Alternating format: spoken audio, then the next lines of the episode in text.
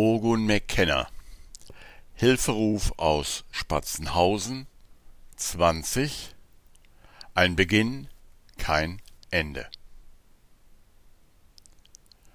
Ogun wurde wach, als die Sonne ihm direkt ins Gesicht schien. Er blinzelte und schaute dann direkt auf den See. Er bemerkte, dass es noch früh am Morgen war, denn die Sonne stand noch tief. Vom See her klang das laute Geschnatter der Wildgänse herüber. Er sog die Luft tief durch die Nase ein und bemerkte, dass das Feuer noch an sein musste. Er spürte das am Geruch. Er schloss noch einmal die Augen und übergab diesen Tag innerlich dem Heiligen Geist. Dann bat er um Hilfe und gelobte ein guter Schüler zu sein und mit Freude zu lernen. Er dehnte sich genüsslich und krabbelte dann aus seinem Schlafsack.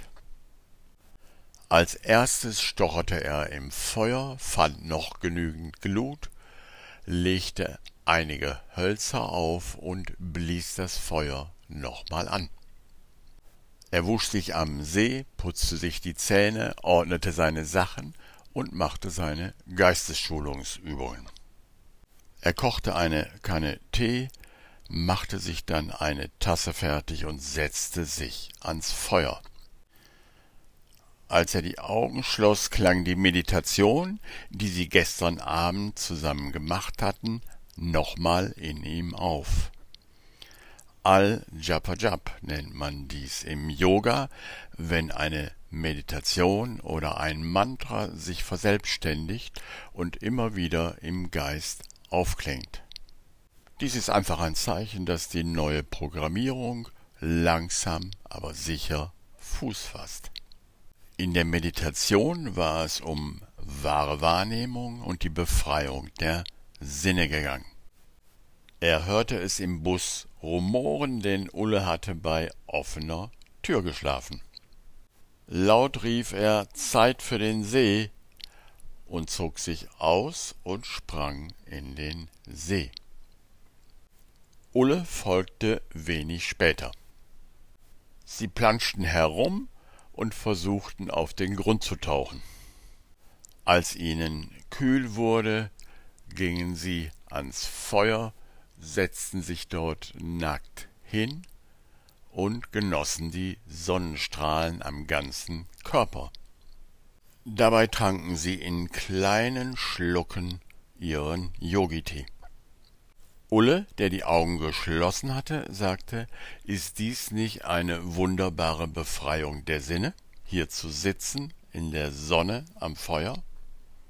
Ja, sagte Ogun, schloss ebenfalls die Augen und sagte, auf dem ganzen Körper Sonne und Feuerwärme zu spüren und sich zu fragen, wo hier eine Grenze sein soll, ist eine wunderbare tantrische Übung. Nach einer Weile sagte Ulle, wie siehst du die tantrische Übung oder den tantrischen Weg? Ogun ließ sich Zeit und sagte dann, wenn ich mir die Bücher und Publikationen hier im Westen anschaue, dann wird das tantrische oder der tantrische Weg oft als eine Art Sexual-Yoga dargestellt.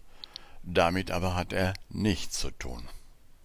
Der westliche Geist hat sich verfangen in der jahrhundertelangen Ablehnung des Körpers und damit auch der Unterdrückung des Weiblichen und auf der anderen Seite in einer Pseudobefreiung der Sexualität durch Pornografie, wie du sie jetzt erleben kannst.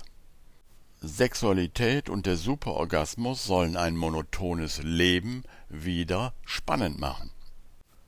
Tantra ist wie echtes Yoga auch das Bemühen, sich selbst anzunehmen. Das Bemühen, den eigenen Körper, den man gerade benutzt, so anzunehmen, wie er ist, und auch die Kräfte der Natur, Erde, Feuer, Wasser, Luft, so anzunehmen, zu erfahren und mit ihnen in Harmonie zu kommen, dass man die Verbindung spürt und die Natürlichkeit wiederentdeckt. Dabei gibt es verschiedene Phasen, die man aber nicht als ein Nacheinander, sondern als ein wechselseitiges Geschehen begreifen sollte. In der ersten Phase geht es darum, zu erkennen, was man nicht ist. Ich bin kein Körper, ich bin frei. Was leidet, ist kein Teil von mir. Ich bin nicht Angst, sondern Liebe. All dies sind wichtige Kurslektionen, die sich mit dieser Phase beschäftigen. Dieses Bemühen macht den Weg frei für eine direkte Erfahrung dessen, was du bist. In Lektion 91 heißt es, wenn du kein Körper bist, was bist du dann? Du musst dir dessen bewusst sein, was der Heilige Geist verwendet, um das Bild eines Körpers in deinem Geist zu ersetzen.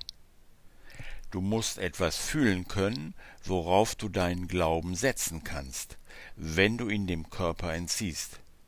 Du brauchst eine wirkliche Erfahrung von etwas anderem, von etwas, das sicherer und solider ist, deines Glaubens würdiger und wirklich da. Und in dieser Erfahrung geht es darum, die Idee von Subjekt und Objekt zu überschreiten und zu erfahren, dass du weder das eine noch das andere bist, sondern das Leben selbst. Die Erfahrung selbst. In der zweiten Phase wird diese Erfahrung dann ausgedrückt in dem, was wir bisher außen genannt haben. Gott ist in allem, was ich sehe. Ich bin für immer eine Wirkung Gottes und viele andere Lektionen beschäftigen sich mit dieser Phase. Sie saßen noch eine ganze Weile so in der Sonne, dann stand Ulle auf, furzte und sagte, Gott ist in allem, was ich pupe. Ogun stand auch auf, lachte und sagte, daraus kannst du eine Zen-Geschichte machen, mein Lieber. Dann räumten sie in Ruhe zusammen und machten sich auf den Weg, um Martin zu treffen. Diesmal wartete Martin schon auf sie. Er hatte den gleichen Tisch gewählt wie das letzte Mal und saß auf dem gleichen Platz. Sie begrüßten sich herzlich, und dann bestellten alle das große Frühstück wie gestern.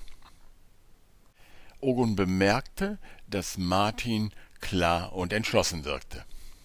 Er wirkte so, als habe er innerlich mit sich gerungen und sei zu einem Ergebnis gekommen.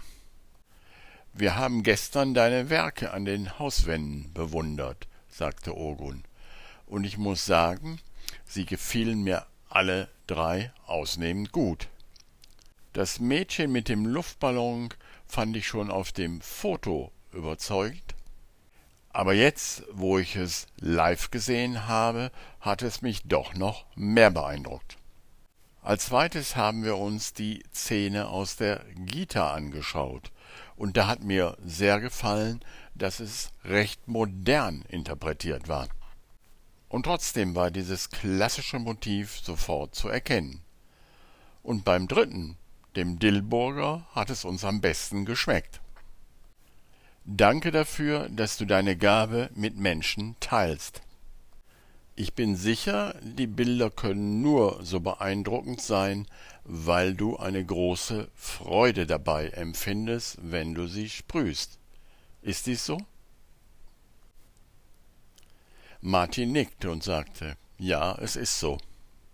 Der Anfang ist oft schwierig, wenn ich ein neues Bild plane, weil ich einfach nicht genug Selbstvertrauen habe. Aber wenn ich dann vor Ort bin und beginne, dann läuft alles wie von selbst, und ich vergesse alles um mich herum, und voller Freude bin ich bei der Arbeit. Ogo nickte und sagte, Freude ist der Schlüssel. Freude ist das Zeichen, dass du den Willen Gottes tust, denn der Wille Gottes ist Freude für dich und für alle. Und mir hast du auch eine große Freude gemacht, sagte Ulle. Mir kamen gestern die Tränen, als ich das Bild aus der Gita auf der Wand sah. Und diese Freude, die ich dabei empfand, klang noch den ganzen Tag nach und auch den Abend, als wir zusammen am Lagerfeuer saßen. Martin strahlte, und dann entstand eine längere Pause. Ogun spürte, wie Martin versuchte, innerlich Anlauf zu nehmen, und er fragte sich gerade, ob er selber die Frage stellen sollte, als Martin zu reden begann. Ich habe gestern Nacht nicht so viel geschlafen, sagte er dann. Ich habe dies gemacht, was man im Zwölf-Schritte-Programm eine Inventur nennt. Ihr wisst, was ich meine. Ulle und Ogun nickten. Es ist zwar der vierte Schritt in diesem Zwölf-Schritte-Programm, wie ich inzwischen gelernt habe, und ich habe die ersten drei noch gar nicht gemacht, und trotzdem trieb es mich gestern, es zu machen und es auch schriftlich zu machen. Außerdem habe ich gestern Nacht beschlossen, mir Hilfe zu holen und durch dieses Programm der zwölf Schritte zu gehen. Er machte eine längere Pause und dann schaute er Ogun an und sagte Du bist wahrscheinlich hier, weil du, wie man in deinem Beruf sagt, ein Geständnis brauchst, oder? Ogun erwiderte den Blick und sagte Nein, ich bin hier, weil es um Heilung geht. Für alle, die an diesem Fall beteiligt sind, in welcher Rolle auch immer, geht es um Heilung. So haben wir beschlossen. Und diesen Zweck haben wir verfolgt. Und auch für dich, Martin, ist es ein Angebot, Heilung zu wählen. Martin nickte und sagte, ich danke euch, dass ihr diesen Weg beschritten habt. Und ich habe heute früh eine E-Mail an Ulle geschickt, wo alles drin ist, was ich dazu sagen möchte. Und ich möchte dich, Ulle, bitten, noch einmal mein Fürsprecher im Dorf zu sein. Willst du das für mich tun? Ulle nickte, streckte ihm die Hand entgegen und sagte sehr gerne. Martin schlug ein. Und auch Ogun legte seine Hand darauf und sagte Ich danke dir, Martin, dass du Heilung gewählt hast.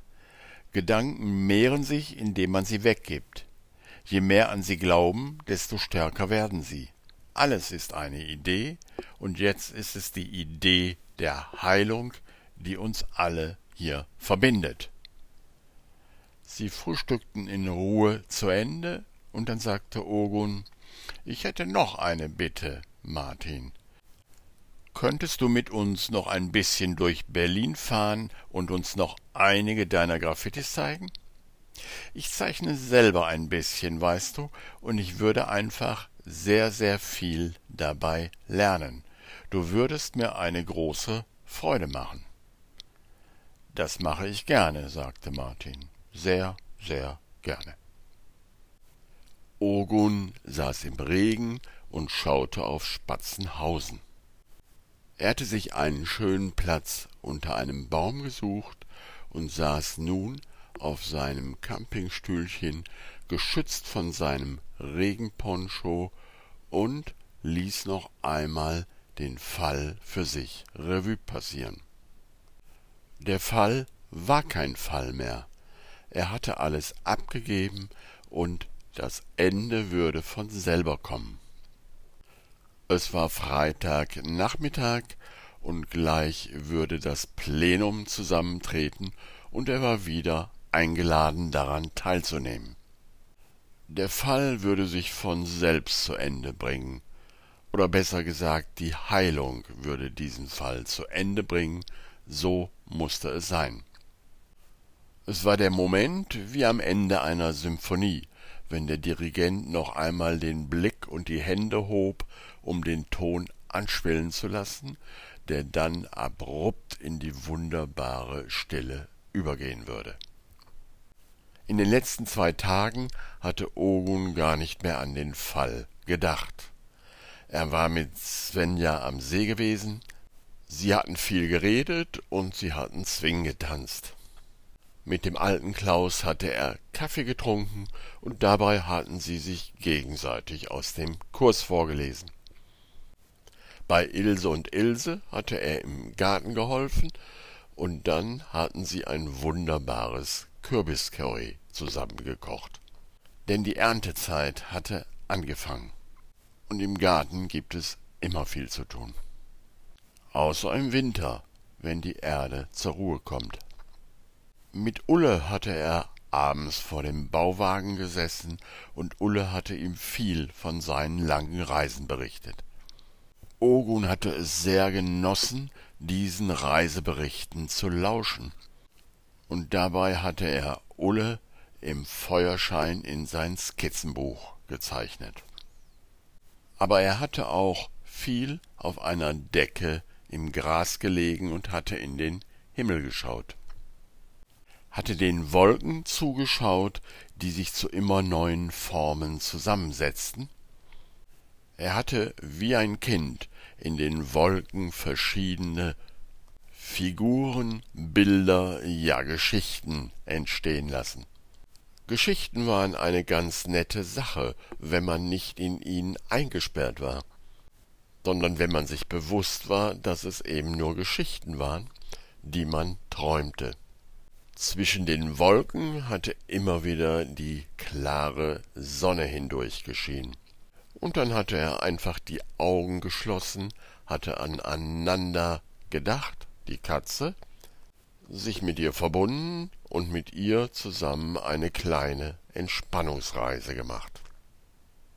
Aber vor allem hatte er die ganze Zeit mit seiner Tageslektion gearbeitet. Jeder Satz, jeder Gedanke öffnete eine neue Welt, und man konnte tief hineintauchen, und er liebte es, neben der Arbeit mit dem Kurssatz oder der Tageslektion, die genau vorgegeben war,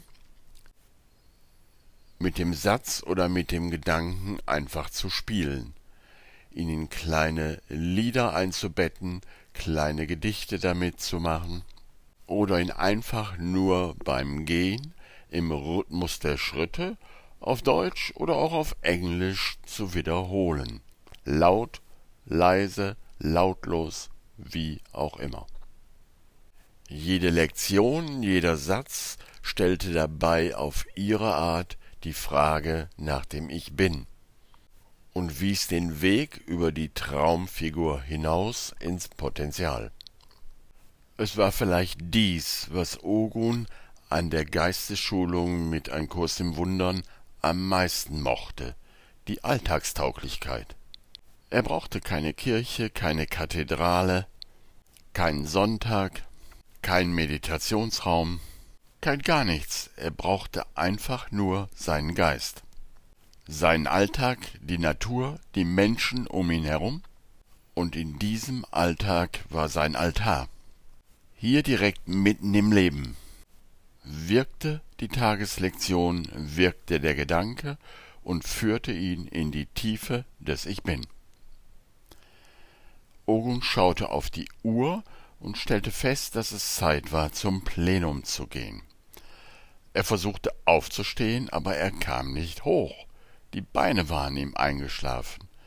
Lange hatte er hier gesessen unter seinem grünen Regenponcho, ein großer grüner Pilz, der mit der Erde verwachsen war. Er lachte, ließ sich einfach zur Seite kippen und krabbelte dann langsam mit den Händen am Baumstamm hoch um die Beine auszuschütteln und wieder in Gang zu bringen.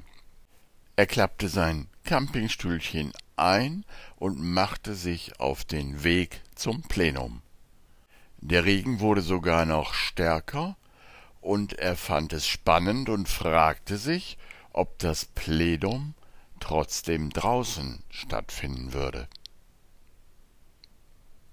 Es war ein schönes Bild, ein Plenum im Regen. Es erschien Ogun diesmal wie eine echte Vollversammlung. Es mochten über vierzig Leute sein. Viele hatten eigene Regenschirme mit, oder sie saßen unter den extra aufgebauten Sonnenschirmen, die nun den Regen abhielten. In der Mitte brannte ein Feuer, welches breit angelegt war und nicht so sehr in die Höhe ging, damit man gut darüber hinweg in den Kreis schauen konnte. Unter einem großen Sonnenschirm sah Ogun Ulle und Svenja an einer Art Mikrofon stehen. Daneben stand die große Ilse und hatte die kleine Ilse auf dem Arm. Sie probierten noch irgendetwas mit ihrer Soundanlage. Dann sah er Atze, Rolle und den jungen Klaus winken, die einen eigenen Sonnenschirm aufgebaut hatten und ihm offensichtlich einen Platz anboten. Ogun ging freudig zu ihnen, begrüßte sie herzlich und nahm Platz. Es dauerte noch eine kleine Weile, bis sich alles gefunden hatte, und dann trat Ilse zusammen mit Ilse auf dem Arm ans Mikrofon und sagte ich begrüße euch zum heutigen Plenum. Hört ihr mich gut? Alle winkten und johlten, das war geklärt. Es gibt heute nur einen einzigen Programmpunkt. Wir wollen heute, jetzt und hier, den Fall des verschwundenen Häckslers abschließen. Zunächst möchte ich mich bei allen bedanken, die in Polen für den neuen Häcksler gespendet haben.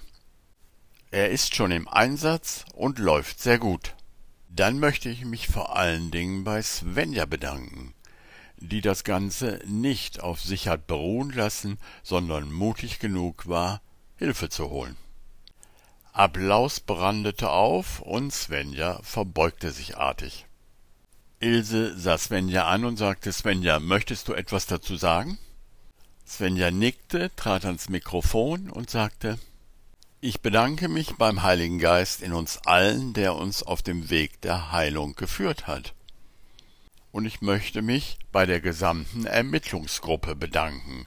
Bitte einmal aufstehen. Atze, Rolle und der junge Klaus sowie Ogun standen unter ihrem Schirm auf und winkten.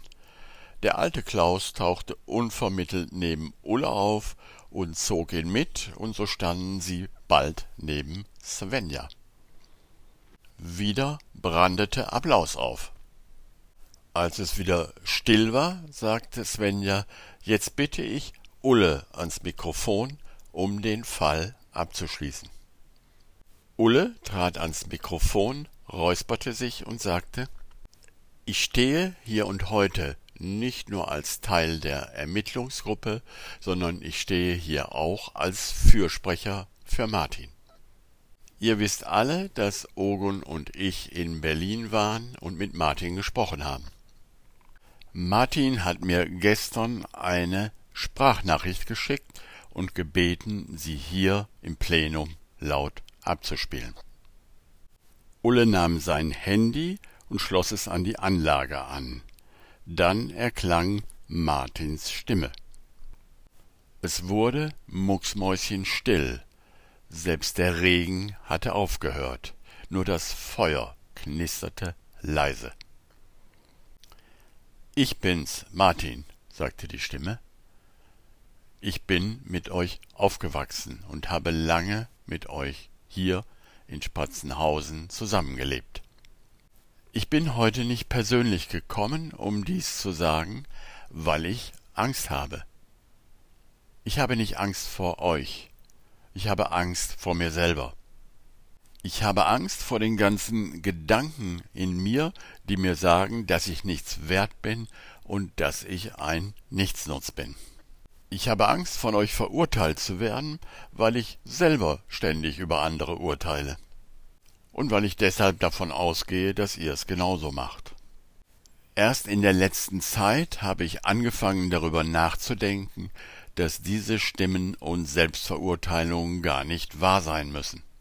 Und genau dies will ich in der nächsten Zeit überprüfen. Und ich habe einen Ort gefunden, wo ich dies mit Hilfe der zwölf Schritte und erfahrenen Menschen tun kann. Es entstand eine Pause, aber es blieb mucksmäuschenstill. Dann räusperte sich Martin und fuhr fort. Ulle hat mir gesagt, ich solle nicht von Schuld reden, sondern von Verantwortung. Deshalb will ich es jetzt tun. Ich übernehme die Verantwortung dafür, den Häcksler geklaut zu haben.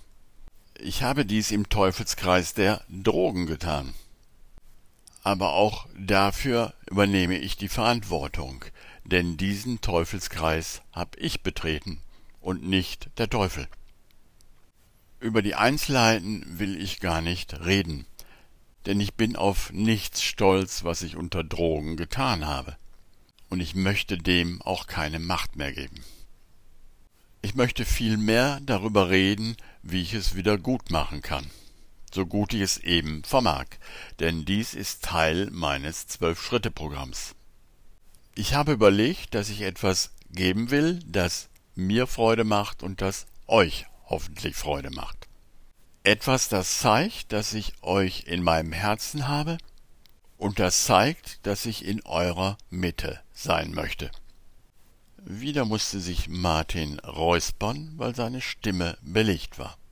Das, was ich von Herzen geben kann, sind meine Graffitis. Und deshalb habe ich mir überlegt, euch anzubieten, dass ich die Wand des großen Schweinestalls in der Dorfmitte mit einem Graffiti eurer Wahl verschönern möchte. Ich bitte euch, darüber im Plenum abzustimmen und wenn ihr es möchtet, mir Vorschläge zukommen zu lassen, damit ich Entwürfe machen kann. Zum Abschluss habe ich noch eine große Bitte an euch. Bitte unterstützt meine Mutter, die sich mit ihrem Stolz immer etwas schwer tut, um Hilfe zu bitten und die natürlich sehr unter meinem Drogenleben gelitten hat. Da es eine ganze Weile dauern wird, bis ich dies tun kann, bitte ich euch, helft ihr ein bisschen. Ich danke euch und ich liebe euch. Martin. Es blieb still, aber man hörte eine Frau schluchzen und Ogun sah, wie zwei Frauen sie in den Arm nahmen. Das war ganz offensichtlich Martins Mutter, dachte er. Dann fingen vereinzelt einige an zu klatschen. Der Applaus wurde langsam aber sicher stärker und hielt dann eine ganze Weile an. Dann trat Ilse wieder ans Mikrofon und sagte Hiermit eröffne ich das offene Mikrofon und erbitte die Diskussion, ob wir Martins Vorschlag annehmen. Dazu gab es viele Wortbeiträge. Einige hatten schon konkrete Vorschläge, womit diese Wand gestaltet werden sollte. Andere bedankten sich zunächst einmal beim Ermittlerteam. Niemand sprach sich dagegen aus, diese Wand neu zu gestalten. Dann gab es noch einen skurrilen Wortbeitrag, wo sich ein älterer Herr wünschte, es möge bald wieder der Häcksler geklaut werden, weil jetzt doch mal endlich was los wäre im Dorf. Dann gab es keine Wortmeldungen mehr und Ilse trat wieder ans Mikrofon und sagte, da ich keine gegenteilige Meinung gehört habe, erkläre ich hiermit Martins Vorschlag als angenommen und bitte Ulle, dies offiziell zu übermitteln. Jetzt brandete richtiger Applaus auf.